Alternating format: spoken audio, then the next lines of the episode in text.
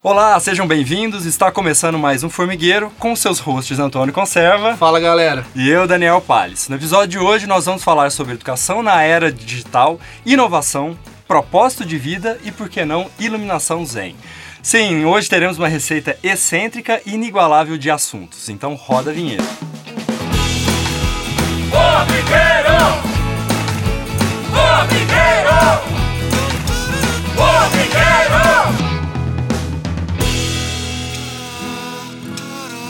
Olá pessoal, tudo bem? Hoje nós estamos gravando aqui um episódio muito especial com dois convidados. O André Cardoso, que é gra- graduado e mestrado em administração pela Universidade Federal de Santa Catarina, doutor em administração pela FEA USP, professor da UFSCar e fundador de um curso de MBA na UFSCar. E o Pablo Funchal, que é graduado em- e mestrado em engenharia de materiais pela UFSCar, com MBA em gestão estratégica da inovação tecnológica pela mesma universidade e coordenador do MBA, MBI, além de ter cofundado a XGB, que é uma startup de realidade virtual, realidade aumentada e outras tecnologias dis- disruptivas. Sejam bem-vindos, pessoal. Tudo bem? Opa! Tudo bem. Obrigado pelo convite. Obrigado. Gratidão aí, Antônio, Dani, ao Formigueiro pela oportunidade de, de poder expressar um pouco aí do, do aprendizado que a gente vem tendo nesses últimos anos. Que legal, que bacana. A gente teve hoje uma, uma prévia e a gente quer muito trazer o que a gente experimentou nessa conversa, que foi incrível. Então, hoje esse episódio está eletrizante. Exatamente. E Pablo, André, tem um tema muito legal que a gente sempre escuta vocês falarem e é um tema muito interessante, ele pode se dizer que novo ainda, que é a tal da educação 4.0, né? E eu queria que vocês contassem um pouquinho pra gente o que que é, é da onde veio, como a gente está experimentando essa educação 4.0 hoje. Legal. Posso começar? Boa, por favor. Perfeito. Então, gente, educação 4.0 é um conceito de educação mais adequado aos novos tempos.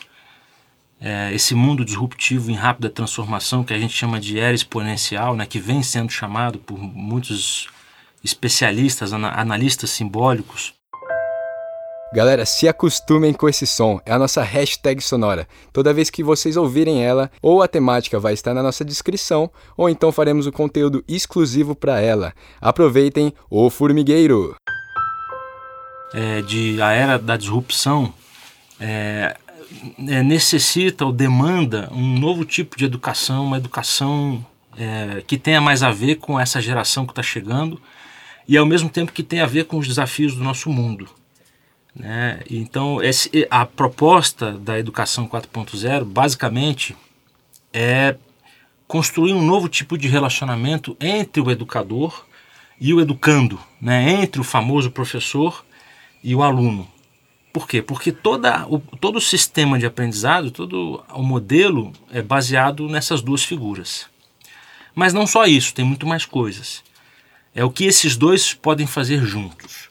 Né? Principalmente quando o aluno sai da posição passiva e o professor sai da posição de é, centro de conhecimento, provedor da, é, do conhecimento e da verdade, né? e esses dois passam a ter uma posição mais equilibrada e juntos podem co-criar algo novo, podem co-criar a partir do empreendedorismo do aluno, do empreendedorismo e facilitação do professor, criando projetos de inovação no mundo que podem ser prototipados. Mas isso é o estado da arte da educação hoje, existem muito poucos lugares no mundo que estão fazendo isso. Antes nós precisamos falar do que é educação 1.0, do que é educação 2.0 e 3.0, que são as que a gente encontra com mais frequência. Educação 1.0 é a educação é, mais convencional, né, que é praticada há muito tempo, é, onde o professor é essa figura central do processo de aprendizagem e o aluno é um agente passivo. Então, basicamente, ele faz um downloading através de uma aula expositiva e o aluno, é, como um sujeito passivo, não tem espaço para se manifestar, para se expressar. É, a não ser dúvidas, perguntas, mas mesmo ainda isso é muito restrito. Educação 2.0, o que isso significa? É, significa ainda esse modelo de autoridade, né, onde o professor é detentor do conhecimento, só que aí existe uma cobrança muito maior né, em relação ao aluno. É, no sentido de avaliações de desempenho, de resultados, né, ou seja, o aluno ele tem que atingir um padrão muito alto é, e é, é, um modelo muito baseado na competição. Então, para você é, sair daqui é, competitivo, você tem que ter bons resultados, você tem que ser diferenciado dos outros alunos que estão lá fora. E um viés muito comparativo, de valor comparativo e não de valor intrínseco, que é o valor que você tem, né, o valor que está que, que tá dentro de você. Então, o que, que, qual é a singularidade que você tem que, que, que deve ser extraída né, é, como um parto né, a verdade que está dentro de você, a maiêutica socrática, vamos dizer assim, quer dizer, isso é deixado de lado. E você tem então o modelo 3.0, que já é um passo muito grande, que já muitos poucos sistemas educacionais é, escolas no mundo praticam esse modelo, porque a maior parte está ainda na educação, opera a educação 1.0, 2.0, mas a educação 3.0 ela começa a ter um olhar empático para o aluno e o professor ele assume agora uma postura de é, orientador, de mentor. E o aluno passa a poder expressar melhor a sua realidade, os seus problemas, os seus dilemas, os seus desafios, o seu contexto. E, e a relação entre alunos é muito importante, né? o famoso networking que a gente vê aí hoje sendo é, fortemente incentivado. Muitas pessoas entram numa escola ou num curso não só interessadas no conhecimento que vem dos professores, né, mas principalmente interessados no network e no que pode ser é, criado de oportunidade a partir disso, no que pode emergir disso aí. Então essa é a educação 3.0 já é um modelo é, é onde a, o centro do, do, do, ensino é o próprio aluno e o professor ele adota uma postura de é, orientador, guia, mentor, alguém que vai indicar os caminhos e vai orientar quando os problemas surgirem. Mas ainda é uma postura um pouco passiva do estudante. Né? Já, é, já melhorou, mas ele ainda é, não está em condições de co-criar, né? de propor a, o próprio caminho. E isso só surge de verdade na educação 4.0, que é quando o indivíduo olha para dentro de si mesmo, né? autoconhecimento, identifica é, qual é a sua fonte de criatividade, a sua fonte de autenticidade, né? E ele expressa isso dentro do sistema educacional e, o, e, e ele encontra um ambiente receptivo, né? É, do ponto de vista horizontal, até porque não existe mais um ponto de vista vertical, né? não existe mais a figura do professor como autoridade acima dele. O que existe é uma rede de empreendedores e o professor é um facilitador empreendedor que vai trabalhar é, a, aquele, aquele conjunto de alunos né, como um campo, como um agricultor que cultiva um solo, né, jogando naquele solo os melhores nutrientes possíveis, ativando aquele campo, remexendo aquele campo, para que a semente que está dentro do aluno, que é a essência de cada aluno, possa é, germinar, florescer, florescer, principalmente frutificar, né, para se expressar nesse mundo e, e criar produtos, projetos frutos que vão mudar o mundo, porque se conectam com a singularidade de cada aluno, com a singularidade de cada turma e, sobretudo, com as necessidades e os grandes desafios do mundo. Então é um, é um, é um modelo de educação muito inspirado assim, no chamado que as pessoas ouvem. Né? Esse chamado desse mundo fantástico que a gente tem ao nosso redor, cheio de problemas, que bom, porque a gente pode é, dar vazão à, à, nossa criatividade, né? A, a, criar significado na vida, na nossa própria vida, a partir dos desafios que a gente encontra no mundo, que são muitos. Mas fazer isso sem conectar com a nossa própria essência, com a nossa própria singularidade, com a nossa fonte de criatividade e autenticidade, né? é, é, é o que nós buscamos é, desconstruir e, e, construir um modelo em que, que conecta realmente pessoas né, a essência das pessoas com as necessidades do mundo através da inovação, co-criando projetos com essas pessoas, com os nossos alunos, para que é, a gente tenha um, mundo transformado, para que a gente transforme esse mundo que está aí. Então, basicamente, isso é educação 4.0, né? explicando assim de uma maneira bem tosca, né? É, mas eu, já estou mexido aqui. É, é, mas basicamente esse é um movimento global que é, emana de alguns centros importantes de, de conhecimento, é, mas principalmente eu faço uma referência a MIT, né, é, Boston, é, professor Otto Schammer, que tem encabeçado isso lá nos Estados Unidos e no mundo, puxando o movimento através do, do, do movimento ULab, baseado na teoria U, que é, uma, é o core, né, uma das principais teorias que compõem hoje os nossos projetos educacionais. Então, esse é um movimento global, um movimento de transformação das grandes instituições, da própria sociedade, uma sociedade 4.0, 5.0, mas uma educação 4.0 equivalente que possa de fato dar conta dos desafios desse momento e do futuro. E, e, e dentro desse manifesto, né, desse movimento global, nós criamos o MBI UFSCar, que é o Master in Business Innovation, um projeto que está sendo um grande laboratório de aplicação desses princípios né, de educação 4.0 e a duras penas aprendendo, apanhando, fazendo coisas bacanas, mas nós estamos aqui firmes e vamos em frente. Tem muito chão pela frente ainda. Eu ia até perguntar isso para vocês, né? Porque ouvindo o André falar, é, é, é, muito inspirador, né? Pensar na educação desse ponto de vista, é, da, da, da, criação acontecendo em conjunto. E a gente estava conversando um pouco sobre isso hoje no almoço. E o que é mais legal é cada experiência é única, porque as pessoas ali são únicas e, e, e elas chegam em um momento particular. Então, cada criação que vai ser feita é, é, acontece de uma forma singular e isso é maravilhoso. Mas, ao mesmo tempo, a gente já vem conversando aqui no, no Formigueiro sobre o papel das universidades, principalmente públicas, né, uhum. na, na, na, na, inovação e, e na transformação da, da, dos estudantes e das pessoas é, que consomem ali aquele ambiente. É, e sempre vem essa reflexão sobre quão Uh, é, quanto que essas, essas universidades, essas instituições estão preparadas hoje para fazer isso que vocês estão falando, né? Vocês vão falar um pouco sobre o MBI, que é uma experiência dentro de um contexto maior, e eu queria que vocês até trouxessem essa contextualização. Como, como estão as universidades, principalmente as públicas federais, em relação a, a tudo isso que vocês trouxeram, que é tão, é, tão forte e inspirador?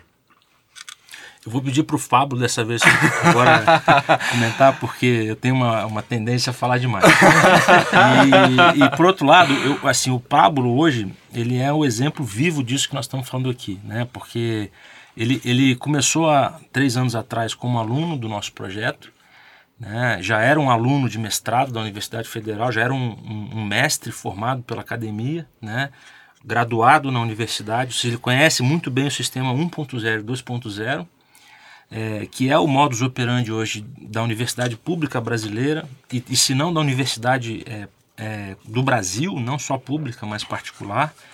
E ele, e ele entrou no, no MBI como um aluno né, para aprender e se desenvolver, e hoje ele é um coordenador do MBI, ou seja, ele está co-criando com a gente. Né, e não só o MBI, ele, ele tem uma startup, uma empresa que é, nasceu né? E ele co colocou muita desse aprendizado, dessas ferramentas, vem colocando. Então acho que ele é, talvez seja a melhor pessoa para dar o testemunho dele do que, que ele enxergou nessas duas realidades aí. E aí eu queria até complementar, porque o Pablo então tem a empresa, né? Tá no setor privado, veio e estudou na universidade pública e hoje tem um papel como coordenador do MBA de fazer essa comunicação, essa relação, fazer essa conversa é, startar esse diálogo entre o que está aí no mercado, entre a universidade no modelo 1.0 e no 2.0 e esse protótipo de uma universidade ou de um curso ou de um, de um ambiente de aprendizado 4.0, né? E o que, que você vê nessa transição aí que você faz por todos esses meios aí?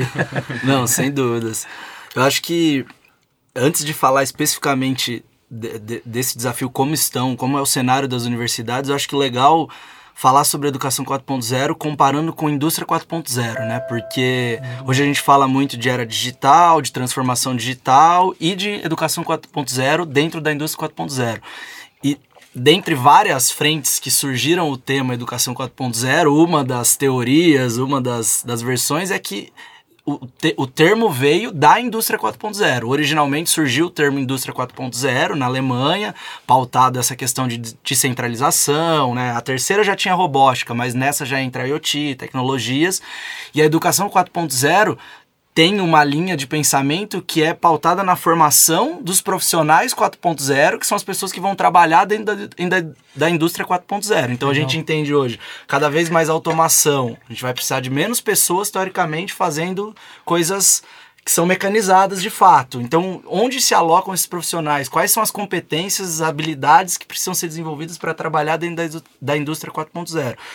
Então, dentro do papel da universidade, que teoricamente sempre foi né, além de um lado mais filosófico, mas da formação de pessoas para o mercado de trabalho, se a gente não alterar também a forma de pensar a gente não vai conseguir mais formar pessoas para essa, no, essa nova realidade, né? Não é mais a mesma maneira de trabalhar. A gente já tem pessoas, as máquinas já estão fazendo trabalhos repetitivos que até então a gente formava pessoas para fazer. Então, inteligência artificial, robótica, a gente precisa formar outro tipo de profissional. Então, a indústria 4.0 tem na, na educação 4.0 também esse papel de formação de profissionais para atuar dentro da indústria 4.0.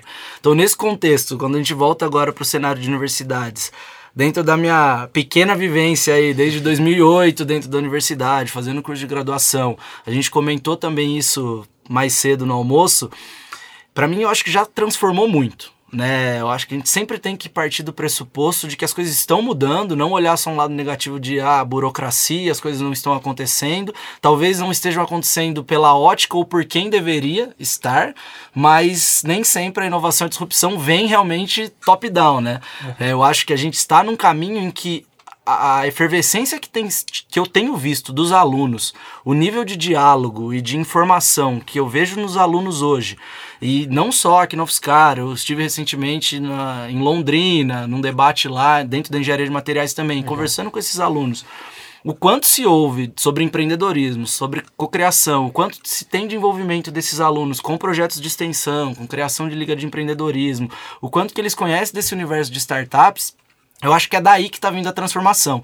E como universidade, é, o seu principal cliente, né, bem ou mal, acaba sendo é, um cliente da universidade, independente de público ou privada, são os alunos, se ela não se adaptar a esse novo modelo, vai ter uma evasão. Então isso já, já teve um momento em que isso aconteceu. Então eu acho que é inevitável a universidade se transformar e se adaptar para a necessidade dos alunos, que é a pauta da educação 4.0. Né?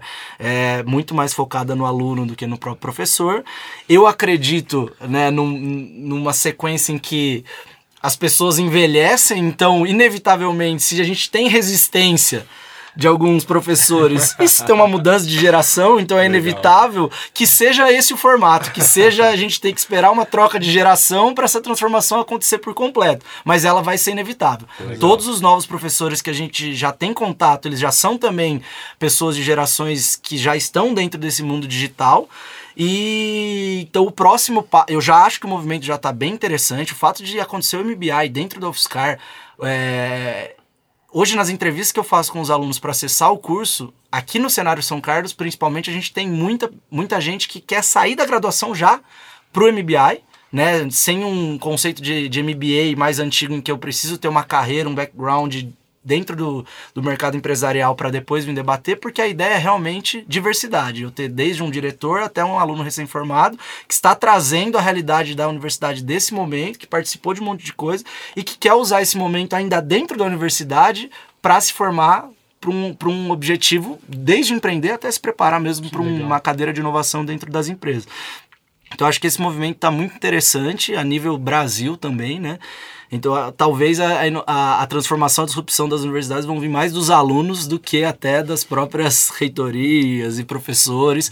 O André é um caso raro que briga contra o sistema, que dentro que é um empreendedor dentro da universidade e que dá voz para tanta gente, né? O trabalho que ele faz lá em Sorocaba, dando voz para os alunos da graduação também empreenderem junto com o Pegasus fazendo o Pegasus acontecer, o tamanho que é esse projeto lá dentro é uma das iniciativas que a gente espera espalhar e semear para as outras pessoas participarem. O Pablo, conta, já que você comentou do Pegasus, de empreender dentro da universidade, André, conta um pouquinho como funciona esse grupo, que hoje o André contou para a gente, está perto de 30 pessoas já é, colaborando para que esse, esse modelo de educação fique mais forte, chegue a mais pessoas, né? Então, como se organiza esse grupo? Conta um pouco para a gente o propósito desse grupo. Legal. É, é difícil falar um pouco da criação do Pegasus, né, dessa jornada, sem falar um pouco assim da, da inquietação que eu trago desde a minha juventude. Porque essas coisas se, se confundem muito, mas eu não quero aqui agora, nós vamos ficar 10 horas conversando. então vou procurar ser um pouco objetivo. É, quando eu era estudante de graduação, eu é, me via com os mesmos dilemas que a gente ainda se depara hoje. É, eu era uma pessoa que tinha assim, muitas ideias né, e queria colocar essas ideias em práticas. Eu passei por um, algumas experiências transformadoras logo na juventude que me criaram um grande senso de responsabilidade com o mundo. Né, de, assim, de que, poxa, eu estou numa universidade pública subsidiado pela sociedade qual é, o que, que eu estou entregando de volta. Né? Ou seja, estou fazendo valer a pena essa experiência, qual é o significado que eu estou construindo, né? qual é a utilidade, qual é a relevância do que eu estou construindo socialmente falando. E eu ficava muito assim frustrado mesmo, e assim aos 19 anos de criar e propor projetos que não eram aceitos pela universidade e eu não recebia apoio institucional para isso. Então assim eu tinha lá alguns professores, é, a maior parte dos professores eram muito convencionais, né? Assim eles eles trabalhavam dentro do modelo 1.0, 2.0 de educação somente e não havia um espaço para co-criar com os alunos. Era raro encontrar um professor e no máximo que eu conseguia foi assim é, liberação de auditório de sala para reunir os outros alunos, né, para poder ter o espaço, a estrutura para fazer alguma coisa com os alunos, mas nunca co-criando com a instituição, nunca co-criando com os professores, que são aquela parte mais estável, né, porque o aluno passa, em cinco anos ele passa, mas o professor ele fica 30 anos na universidade, 35 anos na universidade. Então, se não houver uma mudança cultural por parte dos professores, a gente não tem um, um digamos assim, um, uma mudança profunda. Então, assim, isso eu concordo com o Paulo, isso vai acontecer agora com a troca de geração naturalmente. Mas eu já vivi esse dilema naquela época. Ou seja, eu vivi isso há 25, 30 anos atrás. E aí o que aconteceu? É, eu, é, na faculdade, eu falei, puxa, já que eu não encontro professores é, malucos para apoiar as minhas ideias malucas, eu vou ter que me tornar um professor que vai fazer isso. Simplesmente. maluco aí. Já tá aí, encontrei minha, o, o porquê da minha existência, né? Eu tô aqui por causa disso, porque o que, o que, o que faltou para mim eu quero ser agora para os outros. Que legal. E de fato, é, quando eu entrei na UFSCar, né, eu tinha 30 anos, já fazem 10 anos que eu entrei na UFSCar, é, e eu entrei muito claramente com esse propósito, após ter feito doutorado, entrei com esse propósito de fazer a diferença, né, de criar um sistema educacional é, onde o aluno tivesse voz realmente, né, não só do ponto de vista sonoro, mas do ponto de vista físico, material, né, que impactasse de fato. E, é, e de lá para cá eu venho convidando é, colegas professores para trabalhar comigo, mas eu sempre estruturo e baseio os meus projetos em torno dos alunos. Eles são o alicerce dos meus projetos. Por quê? Porque naturalmente assim, é difícil encontrar professores malucos como eu. É, geralmente a gente encontra professores mais conservadores na universidade. É, e nos alunos não, eles têm uma grande abertura de mente, de coração e de vontade, sobretudo, para realizar as coisas. E foi aí que eu criei o Pegasus, estruturando o Pegasus. É, começamos um primeiro projeto, o Fusue, né, que aconteceu há sete anos atrás. Foi um grande marco, porque a gente fez um evento de inovação e empreendedorismo que impactou a cidade inteira, gerou uma grande transformação e foi, de, foi feito pelos jovens. E nessa, nessa posição de educação 4.0, você tem que abrir mão do seu papel de professor, você tem que renunciar à autoridade, o, o papel, que a autoridade não existe, que autoridade é essa? Então você renuncia a isso para eh, ficar exatamente dentro da mesma base, no mesmo nível. Por quê? Porque qualquer diferença de nível é uma barreira à comunicação, é uma barreira à expressão da co-criatividade. Né? Se você entra nessa sala, não, eu sou o professor, o doutor, vem aqui né, ensinar vocês, você vai se sentir à vontade, acolhido, com segurança psicológica para expressar o que, que você é, a sua essência, a sua autenticidade? Não vai. Né? Porque você sabe que poderá ser julgado, né, que poderá ser avaliado, que isso poderá prejudicar você. Então, isso precisa ser removido. Né? O, o papel do professor na educação 4.0 é o papel de uma parteira, né? é a maiêutica socrática. Então, assim, o conhecimento, né, a sua singularidade está aí dentro. O meu papel aqui é criar um ambiente é, e, e, gerar estímulos suficientes, necessários para que você, para a gente extrair essa verdade que está dentro de você, esse conhecimento que está dentro de você, né, essa singularidade que você é. Então, você é inovação, sobretudo. Né? Então, por isso é que a gente criou self-innovation, né? porque você precisa se ver como uma inovação. Enquanto a gente não se reconhece, a gente não se muda. O sistema precisa se ver, se reconhecer para querer se modificar, se transformar. Então essa é, essa é a ideia. E aí o Pegasus nasceu principalmente no bojo né, desse, desse, dessa reflexão toda e com alunos, professor, eu como professor, e de lá para cá alguns professores novos vêm surgindo, vêm crescendo, e lá pelas tantas a gente criou o MBI, que é esse projeto educacional é, mais profundo, é um, é um curso de dois anos, é, aos sábados quinzenais, onde a gente tem a oportunidade de trabalhar essencialmente três tipos de conjuntos de conhecimento, né, que são os módulos. O primeiro módulo é o self-innovation, é o indivíduo inovador. Como que a gente cria uma jornada transformadora para o indivíduo se tornar um inovador. Né? Isso tem a ver com autoconhecimento, isso tem a ver com autoexpressão, isso tem a ver com autorrealização.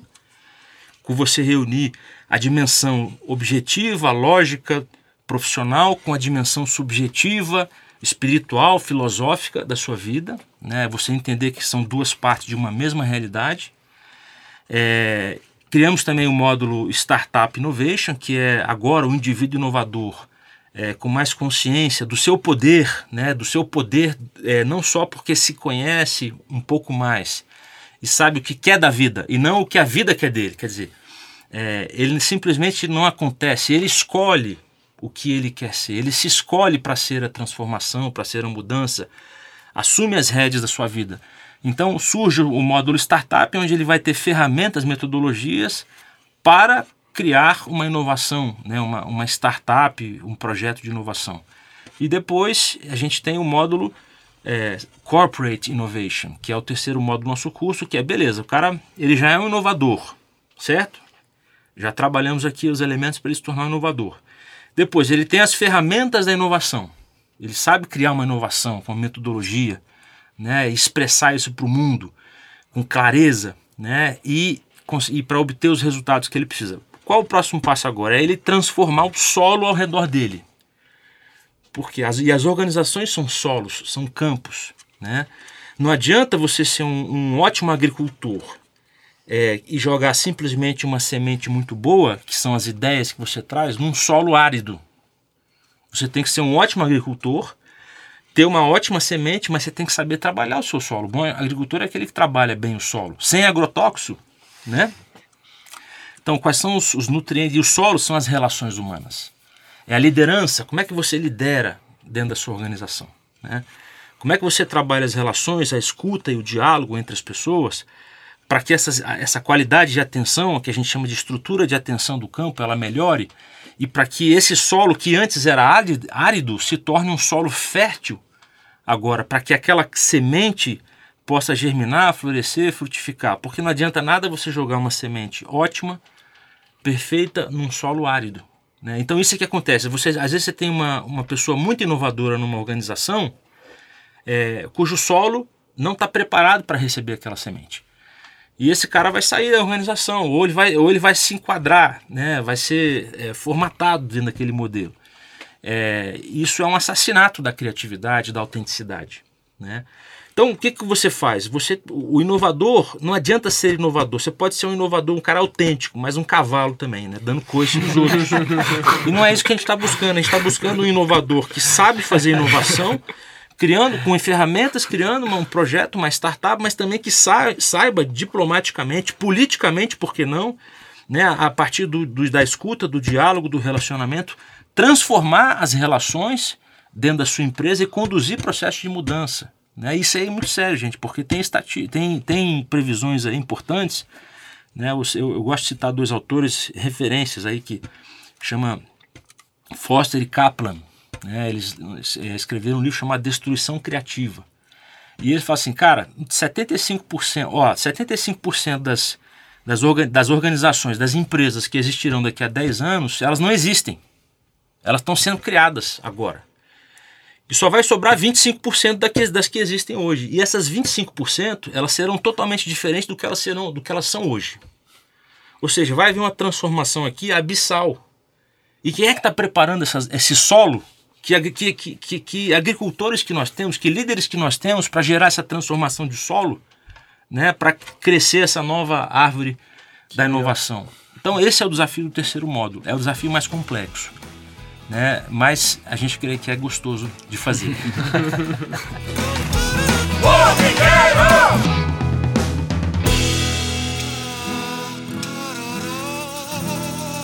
uma, uma ilha mesmo de, de inovação dentro de um ambiente que ainda está se aprendendo, né? Como como é que vai ser a transformação, isso é sensacional. E aí eu até queria pedir para que o Pablo falasse um pouquinho mais sobre é, essa ponte que, que, que você faz, Pablo, entre ser um coordenador de um MBI e pegar parte dessas informações, dessas vivências, né, desse conhecimento tão rico, dessa sabedoria, e levar isso para a XGB, que é a, a, a sua startup é, de, de é, tecnologia e disrupção. Fala um pouco da, da XGB e fala um pouco sobre como usar esse tipo de conhecimento dentro desse contexto é, prático, empresarial, da busca pelo resultado. Como é que é? Ah, legal. É, de início, a, a XGB surgiu né, em agosto de 2016 e eu iniciei o curso em abril de 2017, né?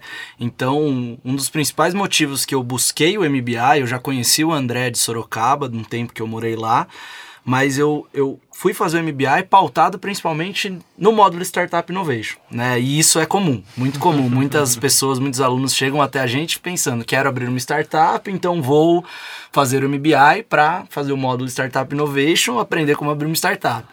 E aí que vem a surpresa, né? Quando você começa pelo módulo Self Innovation, e eu falei, bom, estou, estamos abrindo uma startup, começamos uma empresa, não sei muito sobre startup, vou fazer então por causa desse módulo. Quando o curso começa dentro desse, desse módulo Self Innovation, que é toda essa jornada de autoconhecimento, de projeto de, de vida inovador que o André citou, isso me, me ajudou muito, primeiro, no processo de transição, né? De visualizar que de fato era aquilo que eu, que eu gostaria de fazer. É, eu já tinha esse compromisso, né? Já faria isso de qualquer maneira, mas aumentar a velocidade do processo de transição e a, e a maneira como eu me, me dedicaria para XGB foi um processo que o MBI agilizou, né? Pela questão da minha autodescoberta e dos, do que eu gostaria de fazer dentro desse, desse módulo Self-Innovation. Todo meu projeto de inovador foi pautado nos resultados da XGB, né? Então eu coloquei muito da, da minha essência e dos meus objetivos ali dentro. E hoje, né, navegando por esses dois mundos, é muito interessante porque eu tenho muita oportunidade de estar dentro de várias empresas e participando de eventos, palestras pela XGB, sempre conhecendo esse organismo vivo que são as corporações e acabo conhecendo um pouco pela ótica do MBI, saber como conversar com essas empresas, mas principalmente o que eu levo para dentro da XGB, lá dentro a gente, apesar de ser ainda uma, uma startup, uma empresa pequena, né? A gente hoje é em oito pessoas, três sócios, mais cinco colaboradores. É, a gente já trouxe essa ideia de criar comitês lá dentro, né? E aí eu sou responsável pelo comitê de cultura. E aí, a cada três meses, dentro dos nossos períodos de, de quarter, a gente sempre tem uma ação do Comitê de Cultura. E, basicamente, todas as iniciativas que eu levo para dentro do Comitê de Cultura, imagina, um, um comitê de cultura dentro de uma startup que já é pautada, teoricamente, numa cultura ágil, tranquila e de flexibilidade. Mas o estresse do dia a dia, empreendendo num cenário completamente de incerteza, gera muito estresse também e muita incerteza. A previsibilidade é muito baixa, as coisas mudam muito rápido e a gente tem uma segurança psicológica, esse conforto, a comunicação Hoje eu não tenho dúvidas que comunicação e que pessoas são o diferencial para você ter uma startup, não necessariamente a ideia ou o processo, né? É, sem um time é, entrosado, sem uma boa comunicação e, bo bons relacionamentos, isso pode dar muito errado. E aí, eu, dentro do Comitê de Cultura, eu sempre trago as experiências que a gente aprende, principalmente no módulo Self do MBI. Então, eu, eu uso muito do, do aprendizado de aluno, de coordenador. Então, a gente já fez a apresentação de autobiografia dentro da XGB, que é uma das atividades do módulo self. Então foi um momento de todo mundo se conhecer um pouco mais. Isso já quebrou várias barreiras, você entender, né, por que, que aquela pessoa enxerga o mundo daquela maneira, essa ideia de, das lentes que você vê o mundo, né? As pessoas não são somente as pessoas, são os livros que leu, as histórias que ouviu, a, enfim, as pessoas que conheceu. Isso quebrou muitos, muitos paradigmas lá dentro da empresa para a gente se relacionar melhor.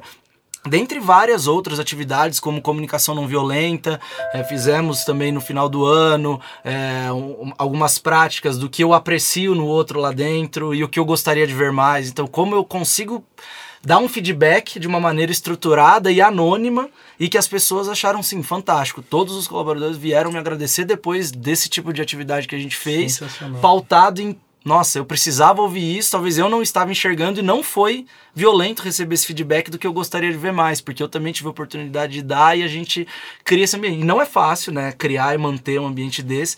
Então eu acho que principalmente eu, eu consigo levar muito do MBI, dessa experiência de coordenador e aluno para dentro da XGB com esse tipo mais do lado humano, lado pessoas, lado self.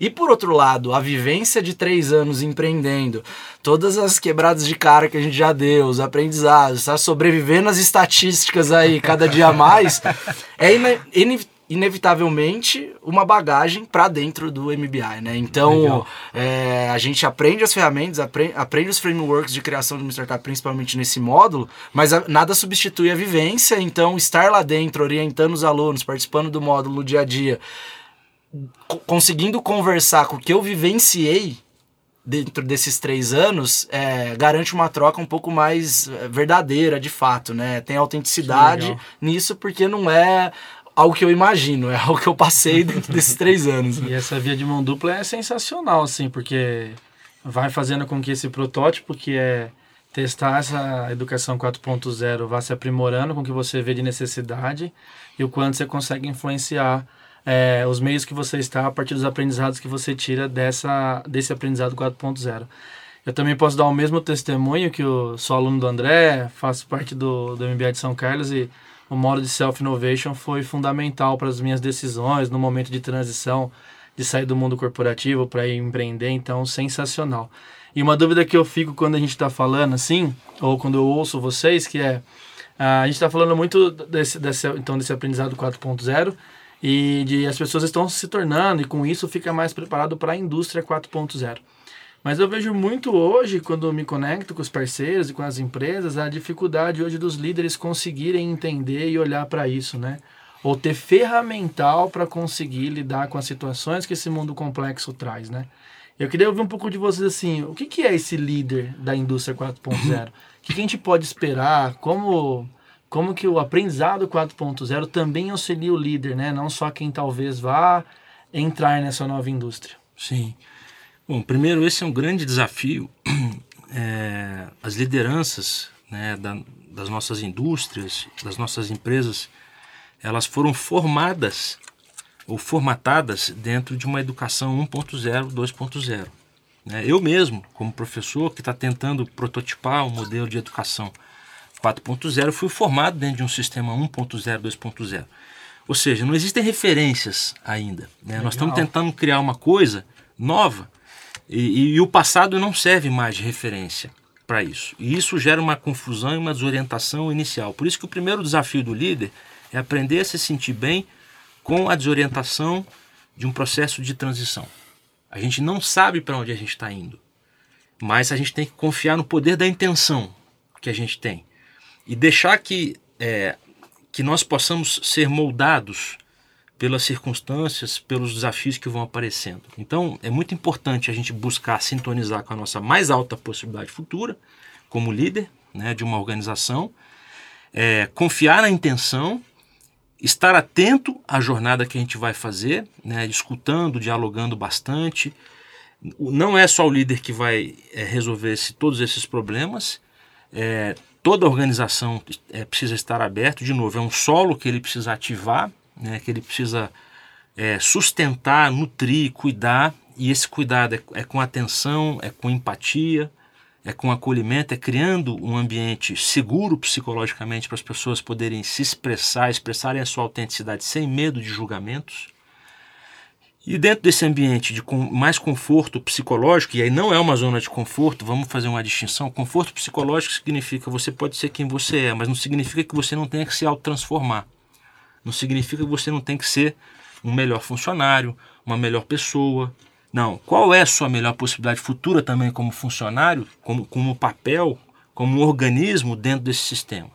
Né? Então, esse é um desafio coletivo, não é um desafio individual. Agora, o líder tem um papel de, dar, de suportar esse processo, né, de criar as condições básicas, essenciais de relacionamento, de escuta, para que isso aconteça. Então, voltando, 4.0, né, é, indústria 4.0.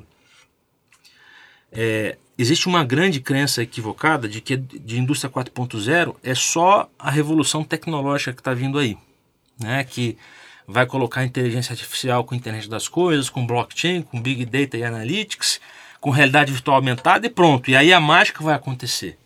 Mas, sobretudo, e o mais importante, é a revolução de comportamento que precisa vir, né, acompanhado dessa revolução tecnológica.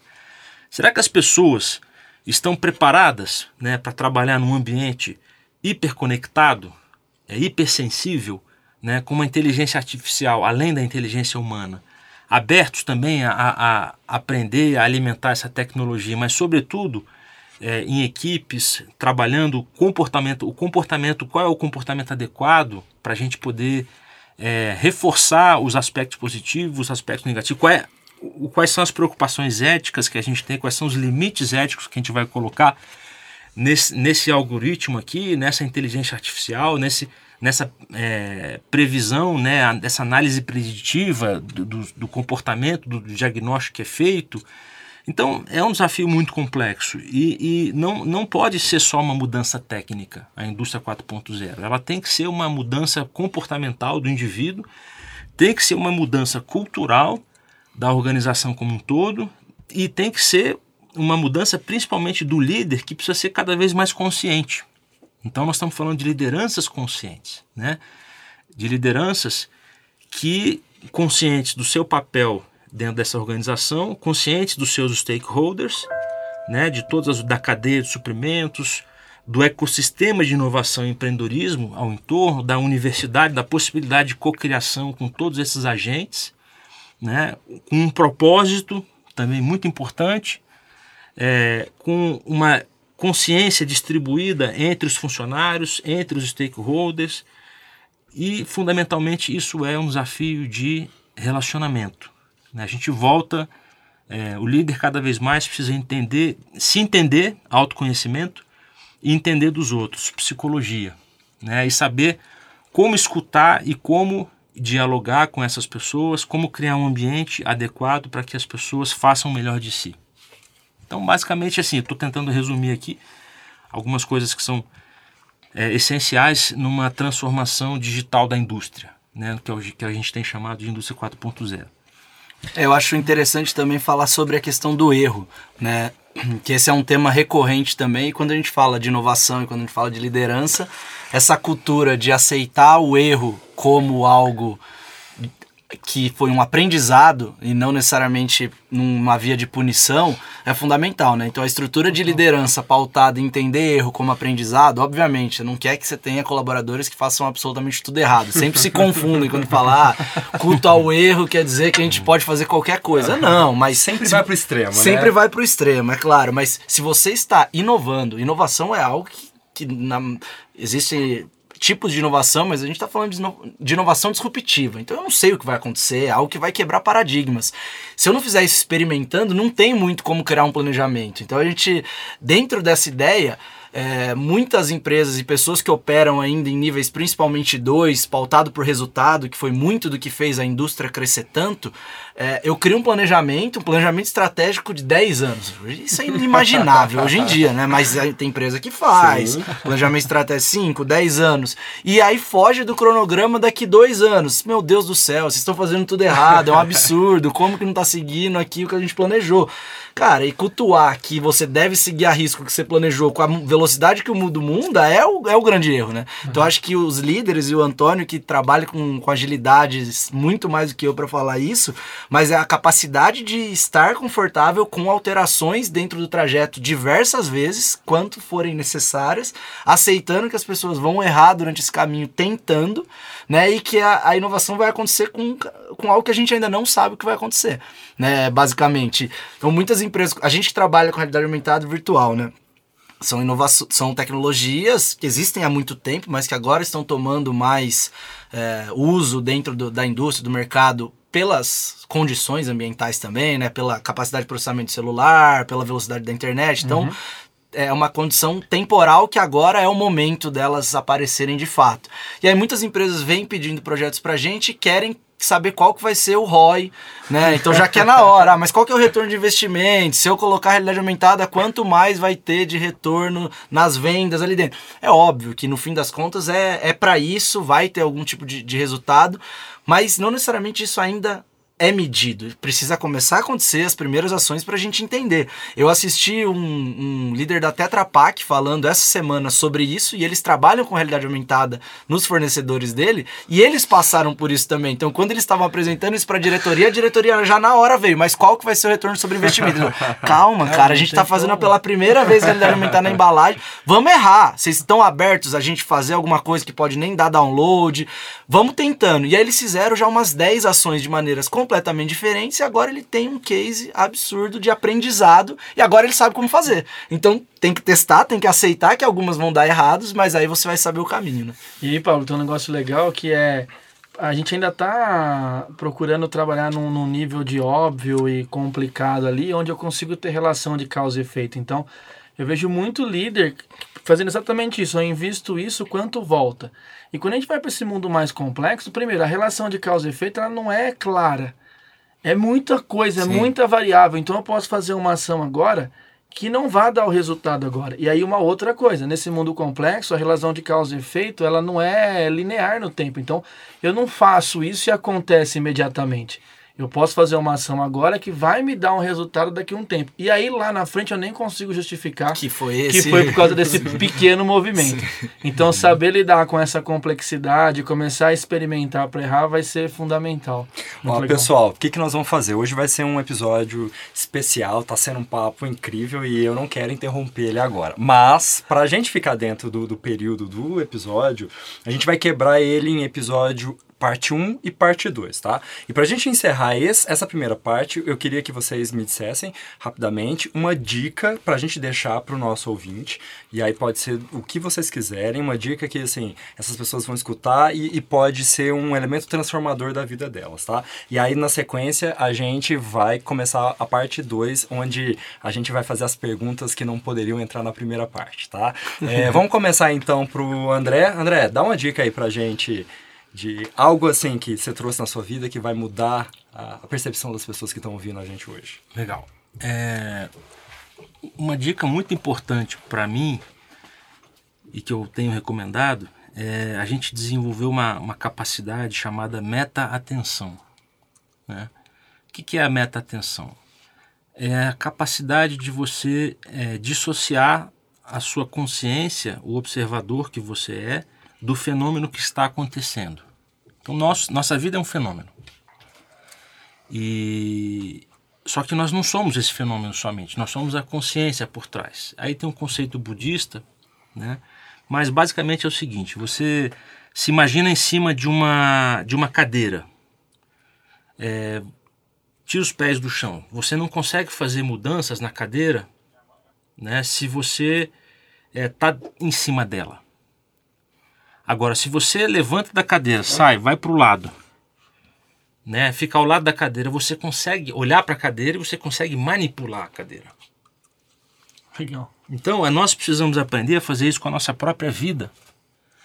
Nós precisamos a fazer nossa vida passar pelos nossos olhos, pela nossa consciência. Existem ferramentas para se fazer isso. Uma delas é você escrever uma autobiografia. Né? Você escrever a sua própria autobiografia para gerar essa dissociação entre a sua consciência e o fenômeno que é a sua vida. Porque, de novo, se nós somos um sistema enquanto indivíduos, mas para um sistema se modificar, se transformar, ele precisa se reconhecer primeiro. Se um sistema não se reconhece, ele não se transforma. E a gente está falando aqui de vários desafios, né? mas o primeiro desafio é esse: é desenvolver uma meta-atenção sobre a nossa vida isso envolve autoobservação. Né? Eu pratico meditação já há muito tempo, com o objetivo de observar o que, que passa pela minha mente primeiro. Né? Ou seja, é, como eu penso, quais são os meus pensamentos rotineiros. Eu até consigo hoje enxergar intervalos entre um pensamento e outro. E aí vem a criação. É, o que, que eu sinto? Né? O que, que eu faço? O que, que eu estou sentindo fisicamente? Né? Então, esse mundo interno que nós somos é muito importante. Isso, isso tem a ver com essa meta-atenção.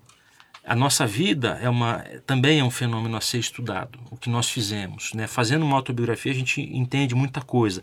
A organização onde nós atuamos também é muito importante. Estava falando agora de liderança, né? indústria 4.0. Então, o líder, o verdadeiro líder, é aquele que é, consegue dissociar sua consciência do sistema, não se identificar tanto com o fenômeno que está acontecendo ali, e ele consegue perceber a necessidade de transformação naquele sistema. Né? Ou, ou, seja, ele consegue sintonizar com a mais alta possibilidade futura daquele sistema. Mas primeiro ele precisa dissociar a atenção dele, ele precisa ter uma meta-atenção daquele campo. E com isso, ele consegue ver que é possível sintonizar e chegar numa possibilidade futura muito melhor do que aquela. Então, quando ele, quando ele faz isso, ele ganha consciência. E ao ganhar consciência, ele pode se escolher para ser instrumento dessa mudança. Quem é o líder transformador? é aquele que se escolhe para fazer a mudança que precisa ser feita, né? para conduzir o processo de mudança, porque ele não faz sozinho, mas ele pode conduzir, ele vai trabalhar o solo. E quem é o líder? É, o líder é aquele que é, é, mais consciente e, consequentemente, é eleito pela própria natureza, o que a gente chama de campo, para conduzir a situação. Ele tem mais responsabilidade, ele tem mais poder. Né? Então, um grande poder, uma grande responsabilidade, como diz o tio Ben. muito bom. Olha só, acho que já temos uma top dica aí, né? e... Que legal. Pablo, por favor, dá a sua a Do dica. meu, vou ser mais sucinto e direto. Se as pessoas ficarem interessadas em desenvolver a meta-atenção da maneira como o André colocou, é, brilhantemente, mas achou complexo e está com dificuldade de dar o primeiro passo sozinho, faça o MBI da UFSCar que a gente vai facilitar para vocês. Essa é a minha grande dica. Só que você vai ter que fazer, escrever um projeto de vida inovador, tá? Isso, isso é importante. Se prepare, né? Não vou, não vou, dizer que isso é um processo totalmente prazeroso, gera um certo desconforto, mas no final você vai ver que vai valer a pena. Vai valer a pena. Ai, que dica incrível. E, Antônio, vai lá, dê a sua dica. É, hoje eu vou falar de um artigo, ele é considerado um dos clássicos da Harvard Business Review, que é a miopia do marketing do Theodore Levitt, que é a gente fala, a gente, a, a gente trabalha com agilidade, tem bastante gente que acredita que nesses métodos ágeis ou com esse mindset que foi que surgiu o foco nos usuários, né? Mas esse artigo foi escrito em 1960. Caramba. E ele é incrível. Um Se você ler ele hoje, parece que ele foi escrito hoje de manhã. É. Então, assim, ele é muito bacana, eu recomendo como leitura. Uh, a Harvard Business Review, ela deixa três artigos por mês para ler. Acredito que os clássicos são fáceis de achar, mas vai estar na descrição, na bio do, do capítulo do episódio de hoje. É, e vai ajudar demais a observar e entender vários pontos que às vezes estão meio turvos para quem está querendo dar foco nos clientes e usuários. Que legal. E, e, olha só que coincidência, né? Eu trouxe uma dica aqui de, de um livro que foi muito importante na minha vida e é um livro zen é um livro sobre, sobre, sobre budismo, que é a arte cavalheiresca do arqueiro zen. Não sei se vocês conhecem, é de um filósofo alemão é, chamado Eugen Herigel. Eu não sei se a pronúncia está certa, tá? Ah, foi bem, viu? foi muito bem. Escreveu, escreveu em 1948 esse livro. E aí conta sobre a viagem que ele fez para o Japão. Ele teve que ficar um tempo lá. E ele começa a estudar sobre o Zen com um mestre de arco e flecha, é um, um mestre tradicional. E por meio da prática da, do, do, do, arco e flecha, ele, ele começa a se descobrir.